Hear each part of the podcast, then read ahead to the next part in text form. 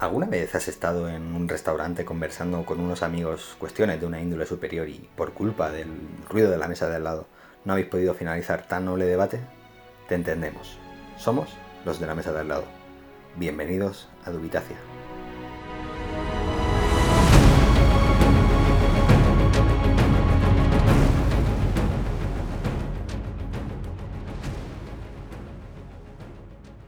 Buenos días, buenas tardes.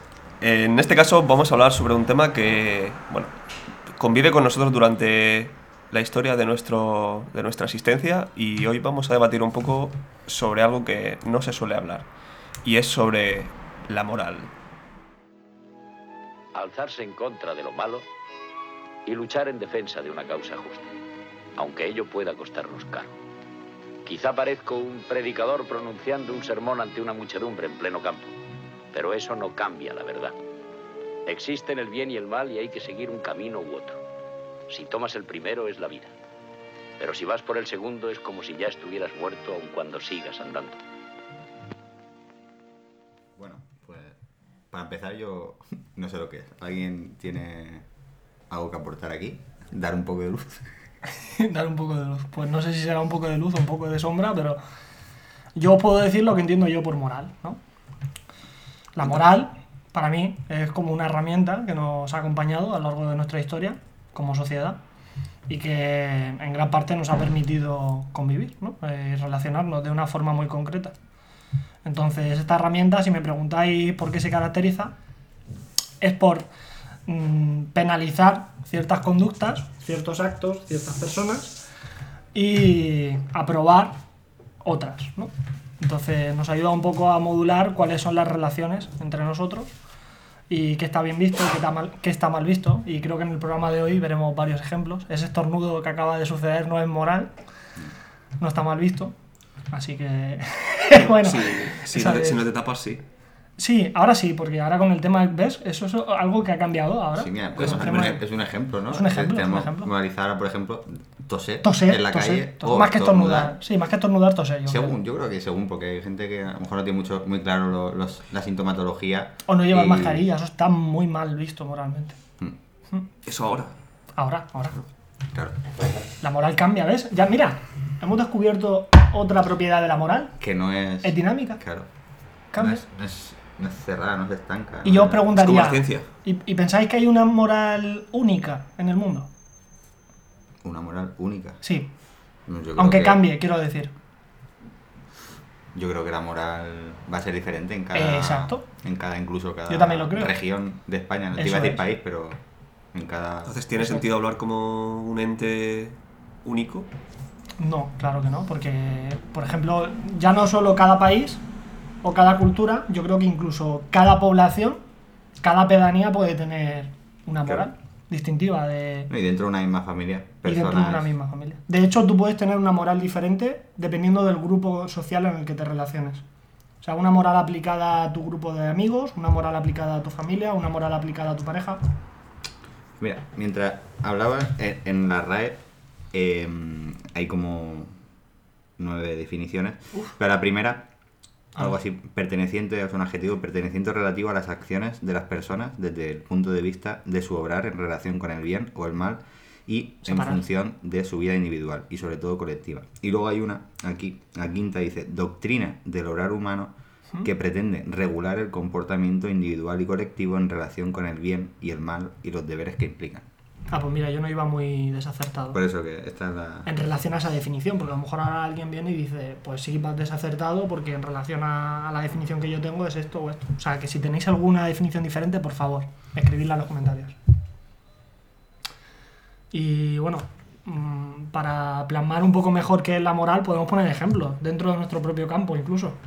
Sí, creo que en los últimos años parece que, eh, sobre todo en nuestro, en nuestro campo, que es la, que la nutrición, eh, esa idea que teníamos eh, inequívoca sobre, en este caso, los alimentos, eh, parece ser que se sigue manteniendo durante el tiempo.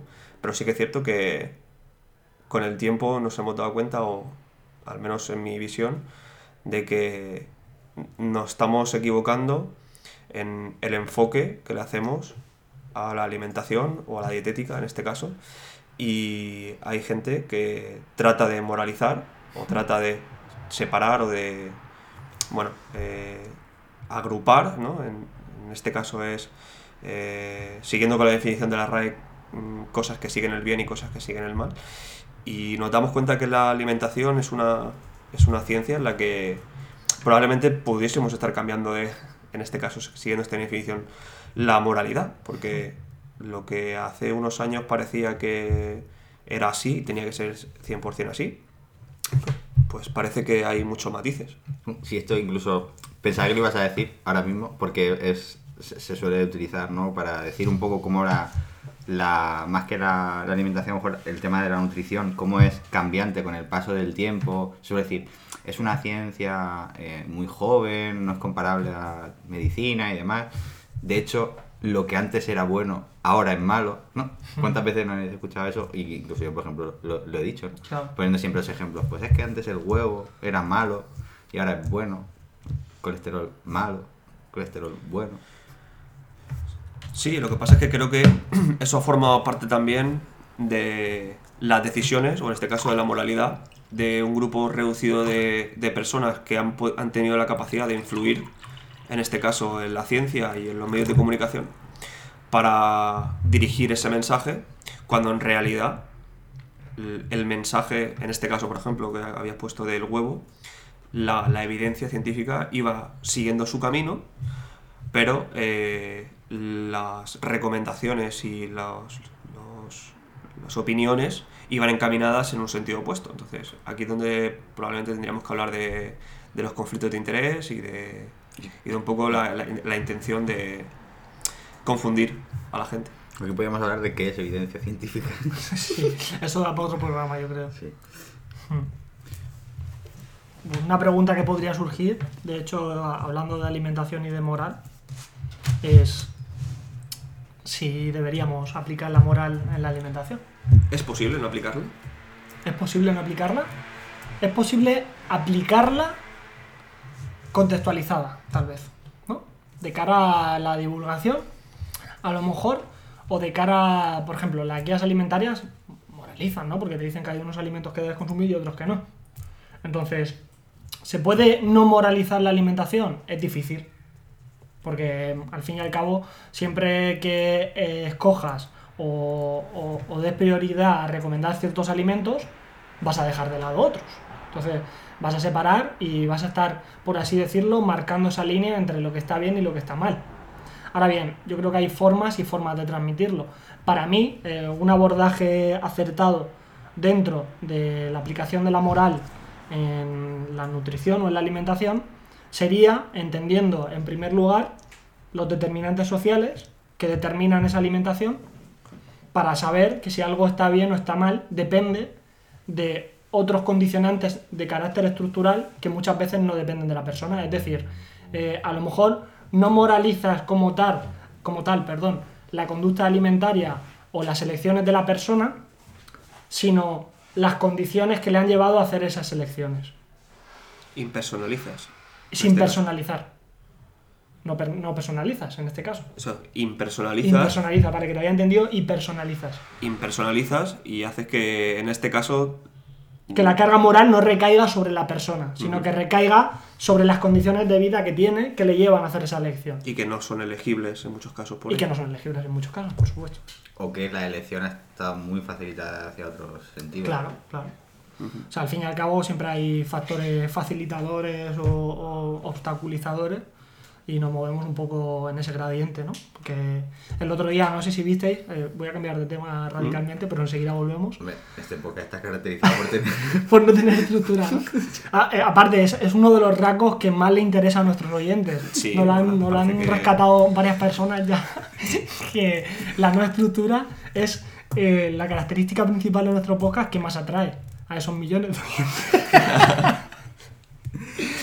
¿Y qué, tema es? No, eh, lo que iba a decir era que sal- salió un informe eh, que presentó la OCU, el informe Aladino del 2019, donde se intentaba rescatar un poco el papel de los determinantes sociales en la elección alimentaria y se veía que, por ejemplo, que las familias con menor renta eran las que presentaban mayor obesidad. Que esto no es nada nuevo, ¿no? Pero como lo presentó, o por así decirlo, un organismo importante dentro de España, pues como que tuvo bastante auge, ¿no? Pero esto en realidad se conoce desde hace muchos años. Sí, además se hizo Lo eco que- desde el ministerio. y- Exacto, eso es. Como lo Y eso fue un un poco también- pues, Fue un poco también lo que, lo que dinamitó un poco la, la atención sobre eso. Pero bueno, que es algo que sabíamos y que hemos estado comentando también en otros podcasts. sí. Si os lo habéis escuchado, claro. ¿Puedes decir algo más de esto?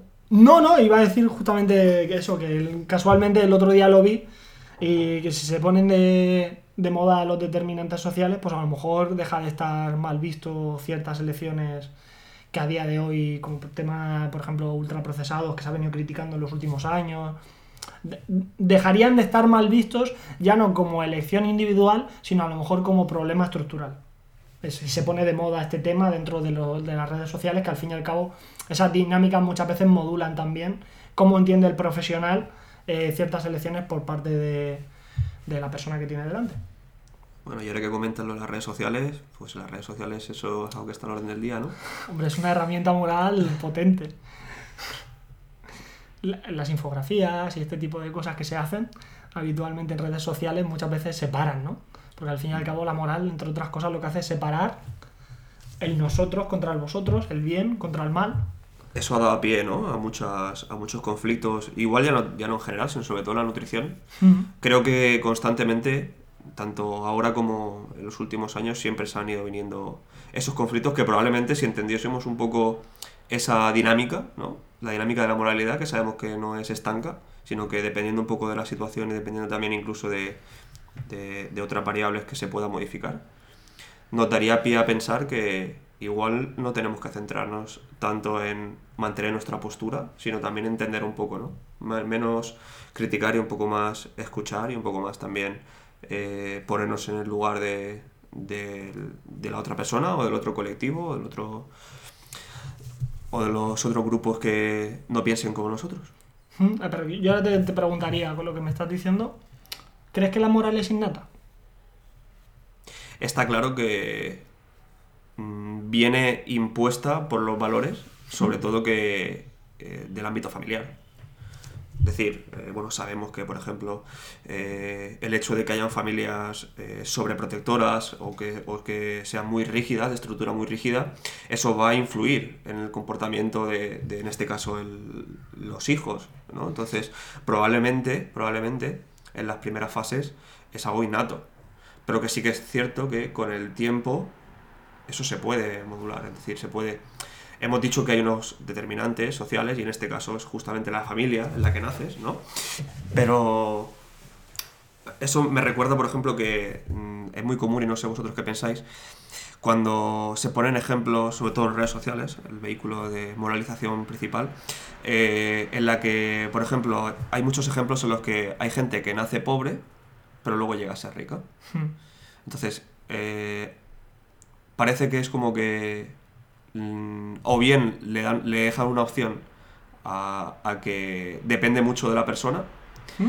y delega un poco en la responsabilidad y no tanto en los, de- los determinantes. Entonces, ¿vosotros qué pensáis, por ejemplo? No en este caso particular. No, al final, eso no sé si lo hemos hablado alguna vez, el tema de si yo pude, tú puedes, ¿no? O- Porque eso es, mu- es mucho discurso también, ¿no? Es Claro, como que, oye, si yo, yo- nací pobre, nací pobre y, y mírame, ¿no? Estoy subido en un Lambo. Hab- Habría que partir de definir pobreza ahí, porque mucha gente entiende pobre. Por ejemplo, esto es una de las cosas que también podríamos rescatar del informe que os acabo de comentar antes, que muchas veces pobreza se entiende como falta de recursos principalmente económicos, pero la pobreza es multifactorial. Igual que mm, lo tenemos muy bien aceptado para ciertas condiciones como la obesidad, hay otras condiciones eh, donde es menos evidente, pero también hay un- una serie de factores que confluyen y que llevan a una situación muy concreta, que además luego tiene una escala de grises grande, porque la pobreza tiene un gradiente. No es como soy pobre o no soy pobre. Que ese es otro, otro fallo que yo muchas veces veo a la hora de abordar la pobreza por parte de las personas que a lo mejor han tenido menos relación con este campo, que ese fallo lo tuve yo en el pasado porque pensaba que eh, habían personas pobres y habían personas ricas, ¿no? que se separaban dos, era fácil, pero realmente hay un gradiente y depende de muchos factores, ya no solo económicos, sino a nivel social, a nivel de capital social, de personas que tienes en tu entorno, de, de posibilidades que tienes, de, incluso del barrio en el que estés, determina mu- mucha- muchos factores a la hora de decidir si una persona tiene más posibilidades o menos. Y todo eso al fin y al cabo confluye para generar unas circunstancias desde el punto de vista también eh, del estigma, si eres un grupo que está más estigmatizado de cara a la población general. Mm. O sea, todo ese tipo de cosas al fin y al cabo confluyen y llevan a una situación compleja que muchas veces simplificamos en se es o no se es. Entonces, respondiendo a tu pregunta sobre si está bien visto moralmente o no, eh, el pasar de un estado de privación económica, social, lo que se quiera entender como pobre, a un, a un buen nivel, yo creo que depende un poco de la situación geográfica en la que nos movamos, ¿no? porque ese, ese tipo de discursos se ha movido mucho principalmente en Estados Unidos. Mm. Y si comparas, por ejemplo, hay algunos estudios interesantes al respecto que comparan las dinámicas sociales respecto a ese tipo de, de circunstancias, donde una persona pasa de tener eh, un, un nivel de pobreza considerable a un nivel de riqueza considerable. Mm. Lo comparas, exacto, lo comparas en diferentes culturas, en culturas muy diferentes, como puede ser eh, la estadounidense con la asiática, y en la asiática tienden a pensar que se debe más a factores extra individuales y en la estadounidense a factores individuales, más Sí. de- por parte de voluntad y demás. Mm. Me acuerdo ahora de, de- de dos cosas. Uno, lo que estabas hablando del tema de la, de la pobreza, como subdividirla en pobreza material, pobreza, ¿no? O no solamente centrarnos en bajo capital económico. Exacto, Pobreza Y- intelectual. exacto. Sí, y pobreza social, social y Sí, demás. Es como una persona que podríamos decir que, que puntuara alto en todas las categorías de pobreza, ¿no? Y demás. Esa persona se le entrega determinada cantidad de dinero, deja de ser pobre en ese momento, con los ejemplos de, de gente que le ha tocado la lotería y, y a 2, 3, 4, 5 años, a lo mejor incluso está peor que, que antes, ¿no? Y tenía ese factor que decimos, ya eres rico, bueno, ahora tienes dinero. Y luego me acordaba del tema de comparar a los asiáticos con, con la cultura estadounidense en, en esa competitividad. Lo que comentaba en el libro de, de Michael Marmor, de, de cómo se veía una persona con respecto a el, el estudio este de los estudiantes universitarios, era cómo te veías tú en comparación co- con, el resto de, de tu facultad o de tu universidad y demás. Y, y en países asiáticos generalmente se puntuaba como en 5, ¿no? En medio justo. Era como que... Te ves eh, más dentro de la media. eso es. Y en cambio en Estados Unidos lo normal era puntuarse por encima de la, de la media. Claro, es que eso al fin y al cabo modula tu forma de ver el mundo. De hecho, ¿te acuerdas? El- te pasé un fragmento del libro de Compórtate de Robert Sapolsky, donde enseñaban, de nuevo, culturas asiáticas contra americanas, eh, enseñaban una fotografía y le decían a la persona que se centrase en la fotografía y luego describiese lo que veía. Y cuando había un elemento diferenciado en la fotografía, eh, las personas americanas tendían a, a focaliza- a focalizarse sobre ese elemento, tipo, por ejemplo, imagínate, hacen una foto a una silla con un paisaje detrás. Por los estadounidenses tendían a focalizarse en la silla y los asiáticos tendían a focalizarse en el paisaje de atrás. Y era como, po- por una parte, esa mentalidad individualizadora llevaba a que a la hora de observar el mundo, en detalles tan tontos como mirar una fotografía y describir los elementos, unos tendían a describir un elemento individual, que era el central de la foto, y los otros tendían a describir los elementos que rodeaban a ese, elemento individual que estaba en el centro. Entonces, como eh, esa cultura, ese, ese- esa forma de entender eh, ciertas circunstancias puede cambiar geográficamente hasta niveles tan ínfimos como al describir una foto que unos se centren más en el entorno y otros se centren más en el elemento principal de la foto. ¿no? Y era curioso. Eso nos puede dar pie a pensar que, por ejemplo, en el caso de España, por ejemplo, podría haber una situación o un, un- quiero decir, establecer perfiles de moralidad. Por ejemplo, en España, eh, bueno, siempre es conocida la cultura, ¿no? La cultura latina de, bueno, de quejarse mucho y de hacer poco. Bueno, eso podría formar parte de, un contexto, ¿no? Podríamos ir diferenciando también por zonas geográficas un poco qué, qué- qué valores o qué, ¿no? qué, qué cosas describen o que podrían describir, en este caso, por ejemplo, un país. ¿no? Exacto. De, de hecho, lo que has dicho me ha recordado a una hipótesis que, que me presentó Mark, que es la hipótesis fractal de moralidad, Y es como dentro de un grupo moral siempre se forman subgrupos cada vez más reducidos, con características cada vez mm, más concretas que se van perfilando de forma, se puede formar hasta el infinito. Os pongo un ejemplo. Eh, dentro de personas que, por ejemplo, no tienen hogar, a lo mejor se forma otro grupo moral eh, vale, nosotros somos personas que no tenemos hogar, pero es que además somos de raza negra y por lo tanto sufrimos racismo. Dentro de esas personas de raza negra que no tienen hogar, se forma otro, es que nosotros somos mujeres y además tenemos el, el problema de que no se nos trata igual en la sociedad. Dentro de esas personas que tienen que son de raza negra, no tienen hogar y son mujeres, se forma otro, es que nosotras somos, tenemos algún tipo de discapacidad. O sea, cómo se va perfilando y cómo dentro de un mismo grupo se van generando subcategorías cada vez más reducidas o cada vez más específicas, con características más específicas de moralidad diferente. Y se va perfilando y se va, se va haciendo un grupo cada vez más moral, más moral, más moral, que le aplican más, más cosas morales, más cosas mal vistas por parte de esa sociedad. Claro, eh, me ha venido a la cabeza dos más como el tema de pues eh, antecedentes de, de cárcel o de mm, no sé, ex drogadicto. Por ejemplo, demás, exacto. ¿no? Se Eh, puede ir perfilando así, claro. a- le puedes ir añadiendo variables de cosas que están mal vistas moralmente y puedes no acabar. O sea, empiezas a añadir, añadir, añadir, añadir.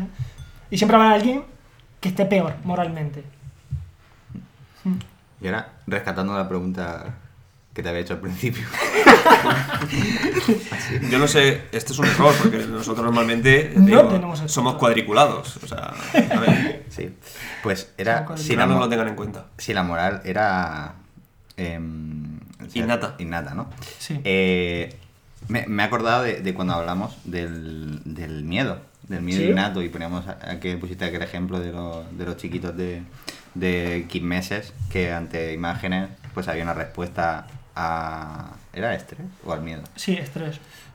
Pero como el sistema de estrés Claro. está ligado al miedo, Pues ahí. Me he acordado de eso y he pensado, si se pudiera dar las condiciones de que una persona naciera aislada de toda sociedad y se desarrollara, esa persona desarrollaría su campo de, de la moral, porque al final, si es innata, nunca lo vamos a poder comprobar, porque eh, se va a relacionar con el entorno que sea, ya sea una cultura, sea otra, sea un determinado barrio, una zona geográfica, un eh, tipo de gente, y al final eso va a generar una moral sí o sí, específica. Exactamente. O sea, Ah. te refieres que si, a ver, si por algo nos hemos caracterizado es porque en el momento en el que somos seres sociales entra en juego, ¿no? Esta, esta Claro. imposición de valores y de normas, sobre todo por cultura social. Pero que, que algo no sea, que algo sea innato no significa que sea determinante.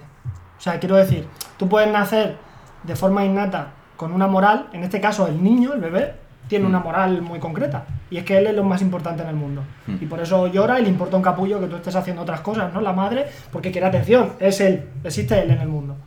Entonces, tú puedes nacer con una moral concreta y luego que la sociedad la, la- la module. Sí, sí. Pero que algo sea innato al fin y al cabo quiere decir que está propio en ti, pero no quiere decir que no pueda cambiar.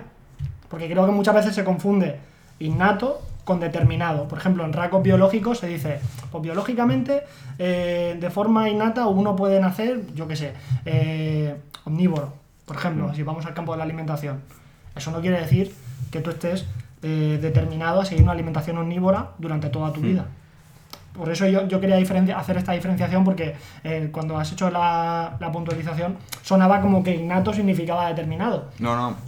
No, me refiero como que, que cómo se puede saber si hay algo innato cuando al final todo el mundo se... O sea, que cómo podríamos saber... Bueno, ¿Qué hay componente hipótesis, al fin y innato al hay? cabo. Al fin y al cabo hay hipótesis sobre cuál es el componente innato. Eh, hay un, un investigador que se llama Colbert que desarrolló las etapas de la moralidad. Y conforme crecemos, conforme van pasando los años, eh, esa moralidad cambia y primero es una moralidad más centrada en el yo. El- existe el yo contra el resto. Luego es una moralidad más centrada en tu núcleo familiar más cercano, pues yo y mi madre somos uno. ¿no? El típico ejemplo, ponía un ejemplo muy curioso que era muy gracioso, que era si la madre se corta cuando el niño es pequeño, el niño también se venda el dedo, porque son uno. Hay una moral concreta que es que yo soy uno con mi madre y existe el resto luego. Y luego ya se va desarrollando otro tipo de morales relacionadas con, pues por ejemplo, cuando el niño va al colegio, empieza a relacionarse con sus compañeros de colegio y empieza a hacer una diferenciación con la familia. De hecho, eh, un niño a partir de los 5 o 6 años ya se puede avergonzar de cómo o, puede cambiar, incluso algo como el acento, de, re- respecto a su familia, siguiendo más el patrón de su, eh, su núcleo de amistad que siguiendo el patrón de su núcleo familiar. O sea, ya, empieza a tener una mayor influencia por parte de su, de su grupo de amigos que por parte de su familia, desde muy temprana edad, cuando ya te empiezas a relacionar con ellos. Y luego esa moralidad pues va avanzando y al final acaba en, en un poco en el punto de partida que era este, este podcast, que era el formar un grupo moral nuestro, nosotros, cuando tú tienes un círculo de personas afines a ti y el resto, ¿no? Cuando, por ejemplo, a nivel nacional, pues el nacionalismo no deja de ser algo moral, ¿no? De decir, lo- los españoles y el resto. ¿no? La constitución de los españoles, o los derechos de los españoles, las leyes de los españoles. Eso es moral, ¿no? Eh, Eso ya la edad adulta sería la última fase que describe Colbert, aunque él te dice que no necesariamente tienen que seguir ese orden. ¿Vale? O sea que eh, uno puede ser- estar en la edad adulta y estar en una etapa anterior. De hecho, hay una moral- moralidad última que me la he saltado, verdad, que es cuando eh, actúas por algo superior. Ya no actúas en base a tu grupo, sino por algo superior. Que sería, por ejemplo, eh, actuar en base a, a la creencia de una religión, en base a la creencia de que no tiene que ser una religión, no es necesario llamarlo una religión, pero creer que debes actuar así, ¿no? Que es como eh, ejercer justicia o ejercer algo abstracto, ¿vale? Podríamos decir. Cuando dices, no, tengo que hacer esto porque tengo que hacerlo. Hay Como una pecadores. que me lo... ¿El qué? Como los Vengadores. Algo así, exacto. Claro, para que lo entiendas. No sé, que se te viene autoimpuesto un, un deber. Ética. Que tú crees que tienes que hacerlo. Sí, ahí entraría un poco la ética en realidad. Pero sí, Claro, eh, lo que tú comentas, el hecho de que hayan varias moralidades, dependiendo de tu. son fases fase. que se han descrito, ¿no? Sí, Pero- bueno, es un, un modelo, ¿no? Que, que Exacto, es establece un modelo. Eso, que es, eso no que significa lo porque, escribe Colbert. No porque tiene tenga que por ser qué- así. eso es. Pero bueno, sí que es cierto que eso nos puede dar pie a pensar que el hecho de que convivan muchas moralidades estacionales en, en varios puntos pueda, im- pueda implicar, que de hecho es lo que suele pasar muchas veces, que se imponga o se sobreponga la moralidad de uno versus otro. Exacto. Y eso nos lleva pues a lo que siempre decimos tradicionalmente como eh, superioridad moral. ¿no? Y eso sobre todo sí que es cierto que lo vemos mucho hoy en día y en general de forma creciente en las redes sociales. Entonces vosotros notáis eso también en las redes sociales, esa superior- superioridad moral, tratar de imponer, en este caso en nuestro campo, la parte de alimentación. ¿Veis que hay eh, superioridad moral de tratar de imponer, eh, bueno, lo que yo pienso es lo que realmente es así, es lo que está bien y todo el resto está mal? A ver, yo creo que sí, o sea, es obvio. De hecho, nosotros al tener en cuenta este debate, eh, estamos cometiendo esta misma moralidad. O sea, decir que yo pienso que sí que hay gente que se cree superior, seguramente ya, ya esté ejerciendo moral por mi parte, por pensar eso, ¿no? Por pensar, y yo lo sé porque, porque soy yo, ¿vale? Tú no lo sabes, pero yo lo sé porque soy moralmente superior. O sea, eh, quieras que no, al señalar algo, ya estás ejerciendo un papel moralizador de decir, yo sé algo que tú no sabes. No, a ver, realmente puedes decir que, que creo que sí que se da. De hecho, es probablemente que, algo. que en muchos discursos míos esto pueda suceder. Claro, es lo mío. Claro. Y yo, yo lo Pero asumo, que yo, yo ejerzo un... mo- O sea, y ahí podríamos hablar de otro tema, que es la moralidad. O sea, la moral tiene una utilidad. Pues sí, la tiene, ¿no? Claro, o sea, yo ahí, por ejemplo, sí que vería el, el, el que estaríamos haciendo como un, un de decir, eh, pues sí, sí que se hace en redes sociales porque, por ejemplo, hemos visto este post y tal y cual, ¿no?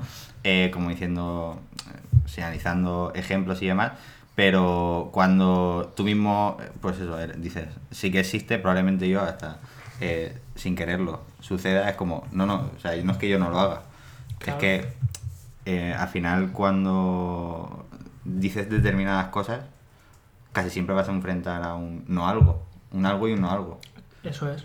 Es que separar el mundo es algo yo, o sea, propio de O sea, por, nosotros. por muy grande que quieras hacer ese, ese algo, siempre va a haber algo que no entra dentro. Es que facilita mucho las cosas separar el mundo entre esto y esto. Entonces, lo vamos a aplicar. La moral se va a aplicar siempre. Lo que pasa es que hay diferentes formas de aplicarla. Claro. En redes sociales, el problema que lo tratamos, por ejemplo, en el programa de redes sociales, justamente. Ah, pero tenemos un programa de redes sociales. Sí. Ah, vale. Sí, redes sociales y divulgación se llama. Divulgación. He caído ahora en el nombre. Al principio no me acordaba, pero ahora he caído en el nombre. el problema que yo veo en redes sociales de aplicar moral es que escalas el mensaje. Y al escalar, pues eso tiene conlleva una serie de peligros, ¿no? Porque estás señalizando a un nivel más alto eh, dentro de un grupo poblacional heterogéneo que no conoces, con el que no tienes un feedback directo. Bueno, ahí hay como una serie de factores que si os interesa podéis escuchar el- los tres programas dedicados a redes sociales de divulgación, que ahí se desarrollan mucho mejor. Estaba pensando en, en- en un ejemplo de, de el tema, por ejemplo, de la lactancia materna ¿Mm? y de todos los beneficios que se le puede hablar de, de la lactancia materna y demás, y de cómo, eh, pues, se, ahora no lo sé porque no, no leo mucho de, de ello, pero cómo se moralizaba también el hecho de, de no dar lactancia Mm. materna, si, desconociendo si a lo mejor esa persona quería dar y no podía, ¿no? Incluso a- hasta ese punto. Eh, como únicamente te centrabas en que ahora está dando lactancia artificial, ni te preguntas por qué, ¿no? Claro. Eh, y también pensando de forma un poco retrospectiva, el personas que ahora mismo leen todas esas cosas, ¿no? De todos los beneficios y demás, pero han vivido en un contexto eh, temporal diferente, años atrás, cuando la tortilla era contraria, o sea, estaba a la vuelta. Era, se hablaba de los beneficios de la lactancia artificial eh, contra la, la, la materna, ¿no? Y pensando un poco en la generación a lo mejor de, de nuestras madres. eh, y, el- la sensación de la persona que ha dado lactancia artificial pensando que era lo mejor y ahora no, es que como que se siente incluso culpable ¿no? de, de- de no haber hecho eso cuando hay multitud de beneficios a nivel de, de- de enfermedades y demás, ¿no? y de sobrepeso y obesidad. Estaba pensando en, ese ejemplo. A- Al nombrar ese ejemplo, de hecho me ha venido a mí algo a la cabeza, que es el... Vosotros además lo conocéis porque lo nombré en la charla esta que hice en Murcia, que es el seco del sombrero blanco, que funciona un poco con la moral. Como ahora está bien visto moralmente el- la lactancia materna, por ejemplo, eso también modula cómo funciona la evidencia, que es otro tema que hemos tocado antes.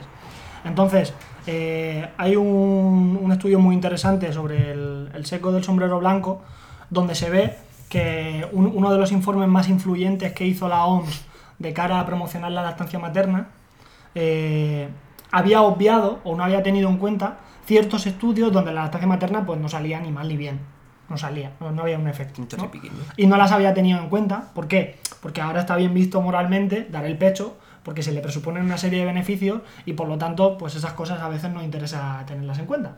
Porque crees que no van a aportar y que pueden modificar la visión que se tiene de esa situación o, o de eso que se quiere promocionar. Si quieres dar un mensaje, cuanto más robusto sea un poco ese informe, ¿no? Y menos eh, dependes o demás. tenga. Eso es. Claro, es que yo solo comparo, por ejemplo, con la legislación actual sobre un tema que está lleno de excepciones, la normativa, por ejemplo, ¿no? Tú vas a cualquier artículo del BOE y está sujeto pues justamente a eso, ¿no? Pero eso ya es verdad que lo, lo podemos relacionar más con, con normativizar, ¿no? Porque ya eso sale un poco más del campo más filosófico y un poco más de reflexión y entraríamos más... Sí, y entraría un poco más en lo que es la el, el- el- el protocolizar, ¿no? El, el- el normativizar y, y regular algo y que esté sujeto, pues obviamente, a excepciones, a situaciones especiales y eso creo que dificulta también muchas cosas. También, digamos que no deja de moralizar, ¿no? Porque si más o menos tenemos una idea de, moralizar como eh, discernir, ¿no? Entre una cosa y otra y, que haya diferencias entre ambos. Eh, eh, pu- puede ser otro ejemplo también de, cómo en función de lo que se piense o de lo que, de lo que se esté publicado, en este caso de un, artículo, haga que, bueno, que esté sujeto ¿no? a otros cambios y que por lo tanto haya cambiado también esa forma de verlo.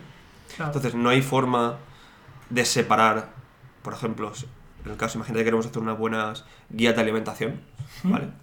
Eh, ¿Hay alguna forma de separar la moral para emitir un mensaje aséptico y un mensaje que no influya en la moralidad? No, porque es que, el- o sea, es que el- la moral, una vez de- desde el punto de vista de la recomendación, una vez que decides recomendar algo, estás decidiendo no recomendar otra cosa. O sea, estás señalando darle prioridad a un mensaje por encima de otro. Y eso señala, esto es mejor que esto. ¿Vale? Entonces ahí hay una aplicación de la moral. Vale. Podría reducirse la carga moral de, de las recomendaciones, a lo mejor haciendo un documento mucho más largo y, y ampliando un poco el campo de miras, por ejemplo, hablando más allá de, de alimentación, Eso es, eso es. de procesos alimentarios, sino, yo qué sé, pues centrando incluso temas eh, socioeconómicos, Causas más distales. temas, e incluso medio ambiente, temas, eh, ¿no? Como hacerlo mucho más amplio, que aún así sería, seguiría teniendo eh, cosas a nivel de, de carga moral, ¿no? Me, me, me recuerda toda la carga viral, Carga viral. pero, Carga eh, pero a lo mejor se podría reducir o no, porque a lo mejor al tocar más ámbitos lo que haces es Moralizar tocar más. otras modales. Moralizar más. Claro, tocar la moral de cada ámbito. Yo eso. Es un tema complejo de abordar, la verdad. Porque yo veo mucho eso, veo mucho que tratamos de avanzar o de mejorar algunas cosas y siempre viene a la mente esa superioridad moral. Por ejemplo, quieres tratar de ayudar o quieres tratar de mejorar algo, está claro que siempre va a influir mucho como lo digas y la forma, pero siempre va a haber alguien que te acuse de una superioridad moral. Simplemente por el punto de partida que hayas partido y de forma inherente, pues justamente la, la forma de pensar, ¿no? Y que no, la forma de, de- de no pensar de otra persona. Y eso siempre va a hacer algo que va a lastrar mucho, eh, a, no sé, Pero- avanzar en algunas temáticas. Lo que estás diciendo me lleva a la pregunta de, ¿está mal moralizar siempre? Pues es una buena pregunta.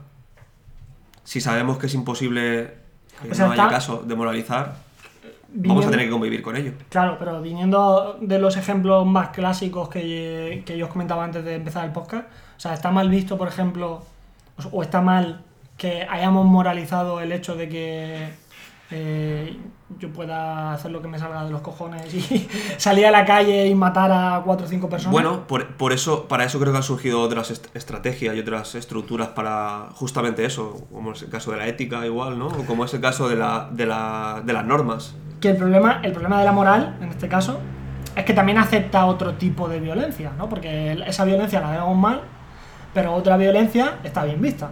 Por ejemplo, la violencia de las redes sociales, ¿no? Exactamente. O los cuchicheos. Eso es otro tipo de violencia, más sutil, Correctamente. ¿vale? Eso está bien visto.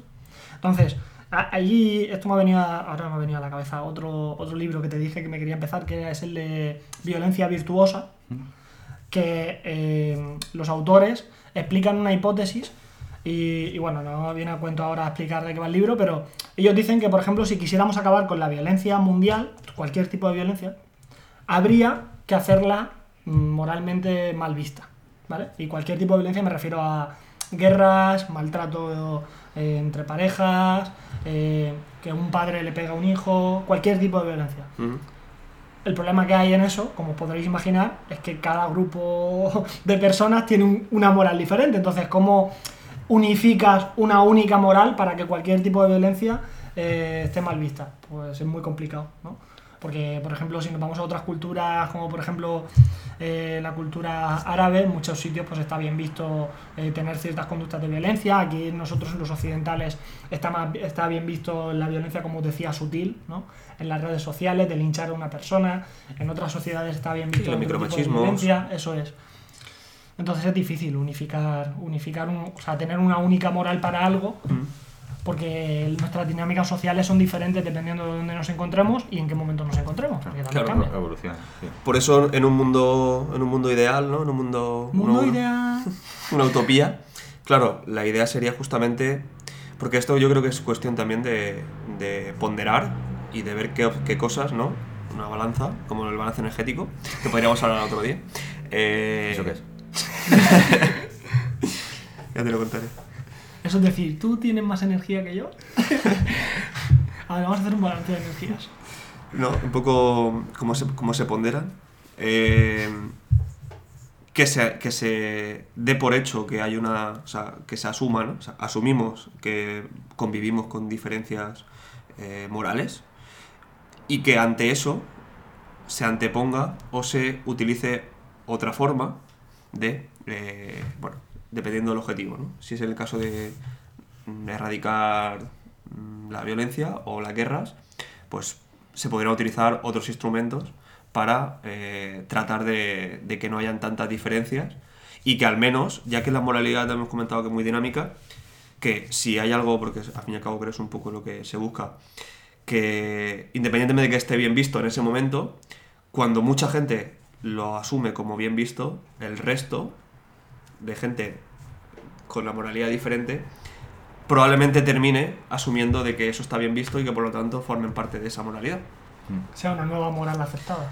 Exactamente, una nueva moral, digamos, genérica, ¿no? Es como vamos a intentar, igual que tú estabas comentando que se segmentaban, ¿no? Se segmentaban eh, morales, sobre todo en menor, es decir, vale, vamos como segmentando, en, lugar de ir en sentido negativo, so- sobre todo ir en sentido positivo y tratar de reunir esas, esas em, diferencias ¿no? que, que nos suponen y tratar de normativizarlo o tratar de mm, estructurarlo de tal forma que obviamente no se antepongan unas cosas ante otras, pero que sí que puedan convivir, ¿no? Y que se pueda, no sé, sacar una conclusión general que, claro, que, que tenga beneficios, obviamente, para, para las dos partes. Entonces, ahí ya, digamos, ya no estás separando, claro, porque si hablamos, como muchas veces eh, os hemos escuchado decir de esto, o sea, y no esto, ¿no? Es como separar, ¿vale? Pues cuanto más podamos parecernos a uno, menos, menos gente o menos casos vamos a tener en el otro. Entonces es como que, sí, va a haber una gran superioridad moral respecto al otro, pero claro, es que este igual resume muy pocos, que podría ser en este caso, por ejemplo, el nazismo. Imagínate que el nazismo es simplemente esta, esta moralidad, ¿no? Tan pequeña. Claro, nuestra idea justamente es esa, ¿no? De que sabemos que, bueno, que, que es, que es malo, ¿no? Sabemos que supone que haya una, unas diferencias y que por lo tanto no son asumidas o que no estén eh, socialmente ni moralmente aprobadas. Y justamente, sí, vamos a, vamos a ejercer superioridad moral, pero sabemos que eh, va a ser en, en el beneficio de todos. ¿no? En este caso es, por ejemplo, eh, que no haya una superioridad, en este caso, de, razas y que, bueno, y que se pueda mantener la convivencia. No sé. Me lo he propuesto así un poco ah, abstracto, pero... Lo único que, como me estabas hablando del tema de un poco de, a lo mejor de leyes de legislación o a nivel em, de qué es legal, qué es ilegal y demás, me ha venido a la cabeza eh, algunas veces que salen pues noticias en la, en, en la, en la prensa o, lo que sea y, se habla de que se ha cometido algo que no es eh, legal, ¿no? Eh, y, y por lo tanto está ah, mal visto y conlleva sanción de lo que sea, ¿no? Entonces eh, muchas veces se dice, ya, pero es que que ahora mismo una cosa no sea legal no significa que no haya que re- eh, que sea posible revisarla, ¿no? Y se ponen a veces los ejemplos de, del tema de, de La homosexualidad. No, eh, no sé qué has dicho. ¿Qué has dicho? La marihuana. Ah, no, yo estaba pensando en el tema de, de la, la homosexualidad, por ejemplo, y, y el- el- los matrimonios, ¿no? Em, Era una, era una enfermedad hasta Claro. 1992 considerada por la OMS. de cómo, hablando de, de nuestro país en concreto, eh, como uno era estaba moralizado el hecho de, de- de ser una persona homosexual ¿no? y luego eh, estaba prohibido además, o sea, o no era, no era permitido, ¿no? Eh, el hecho de, de casarse dos personas y, y- y ahora con, con este mismo discurso, ¿no? Hay cosas que se puedan hacer ahora, ahora mismo el día, de, de- no sé, a lo mejor está eh, el tema de que se pueda votar en, en determinado, ¿no? Con el tema de independentismo y demás, se dice siempre, ya, pero es que esto no es constitucional o, o esta cosa, ¿no? Eh, la constitución no se puede hacer con esta constitución y hay como cierto no ganas de, de, cam- de- o sea porque si al final la sociedad va cambiando y hemos hablado de que la moral evoluciona y de que como he dicho con los alimentos lo que estaba bien mal y mal bien no si eso va evolucionando necesita una constante eh, actualización ¿no? Sí, yo creo que se le presupone una voluntad, en este caso, sobre todo la parte de legislación, ¿no? Una voluntad política, ¿no? Porque no dejan de ser políticas de, de legislación, ¿no? Legislar, de normativizar y de poner excepciones, de poner situaciones particulares. Todo eso forma parte de normativizar y, y forma parte del- de lo que es la jurídica, ¿no? Y, y de, y de normativizar. Entonces sí, claro, eh, si no, si no hay una voluntad, obviamente, sabiendo, o sea, yo creo que hay que partir de la base de que se puede ir modificando ese pensamiento, ¿no? hablando ya de pensamiento genérico, eh, tiene que haber una voluntad de que haya un grupo de gente, cuanto más grande mejor, para que claro, eso podría dar pie a pensar, oye, es que mm, vosotros que sois mucho más tenéis mayor capacidad de eh, mover, ¿no? De mover los, los hilos. Y bueno, pues sí que es cierto que dependiendo también de cómo esté, por ejemplo, en el caso de España, eh, bueno, pues la, normativa, ¿no? O, tal con- conforme está articulado, ¿no? La, estructura, eh, beneficia a unos y, no beneficia a otros. Entonces estamos hablando también de que probablemente sea el caso de que, de que también moralice. Pero probablemente si, volviendo un poco a lo que estaba comentando antes, si, si conseguimos que, bueno, que se pueda, igual, aunque no esté bien visto, al menos eh, tratar de estandarizar o tratar de, de resumir qué cosas comparte la gran parte de la gente y que se puedan unificar en una moralidad única. Yo la única forma que veo posible de eso, de escalar la moral a esos niveles, a día de hoy es irrealizable. Sí, obviamente. Aquí Y sería. No es mía la idea, es de Mark, me la presentó y me pareció súper original. Creo que a ti te lo he comentado, de hecho. Ver. Que sería que sucediese como en la serie de Sensei, ¿Mm? Y que todos estuviésemos. conectados. Porque cuando tú estás conectado con otra persona y sientes su dolor, sientes su sensación con cada cosa, él, es- él eres tú. Es O como sea, una empatía la primera forzada. fase ¿no? del modelo de... Sí, es como una empatía forzada, sí, en realidad sí. Bueno, igual tenemos que asumir que tiene que pasar sí o sí. Que hayan... O sea, si yo, voy a, si yo voy a sufrir las consecuencias de lo que le haga a cada una de las personas del planeta, pues me va a interesar mm, una moral única, ¿no? Porque si a él lo moralizan, me lo voy a comer yo. Claro. Lo que le estás haciendo a otro te lo estás haciendo a ti. Eso es lo de la piel, ¿no? Tener... ¿Cómo era eso? ¿Sensei? Es... No, no, el- la expresión de vivirlo en tus propias pieles, ¿no? Ah, tú que- dices esté de comprometido jugarse su- la piel. Sí. Bueno, es, algo diferente, es parecido. es una... sí. Sí, es una... Sé que es... eh, Ahí sería vivirlo Ahí es vivirlo, sí. Es en tus que- carnes, eso vivirlo en tus carnes. No, pero por ejemplo, cuando, cuando tienes que tomar una decisión que te va a influir a ti directamente... Eso es, es que ahí te Ahí influye, sí. ahí te influye. Claro. eh, A mí, por eso a mí me pareció muy buena idea cuando me lo dijo y la verdad es que sí, yo creo que esa sería la única forma de unificar una, Pues, una moral. Si queréis, con la recomendación de esta serie Sí, terminamos. Y- Y nada, el próximo capítulo pues más, pero no mejor porque es imposible. Nosotros siempre tenemos que aspirar a un 9,9. Siempre se puede mejorar. en otro capítulo hablaremos de la moral médica y Pero bueno, yo Sí, creo que hoy, hoy ya necesitamos tiempo para celebrar el cumpleaños de Alex, que por cierto eres su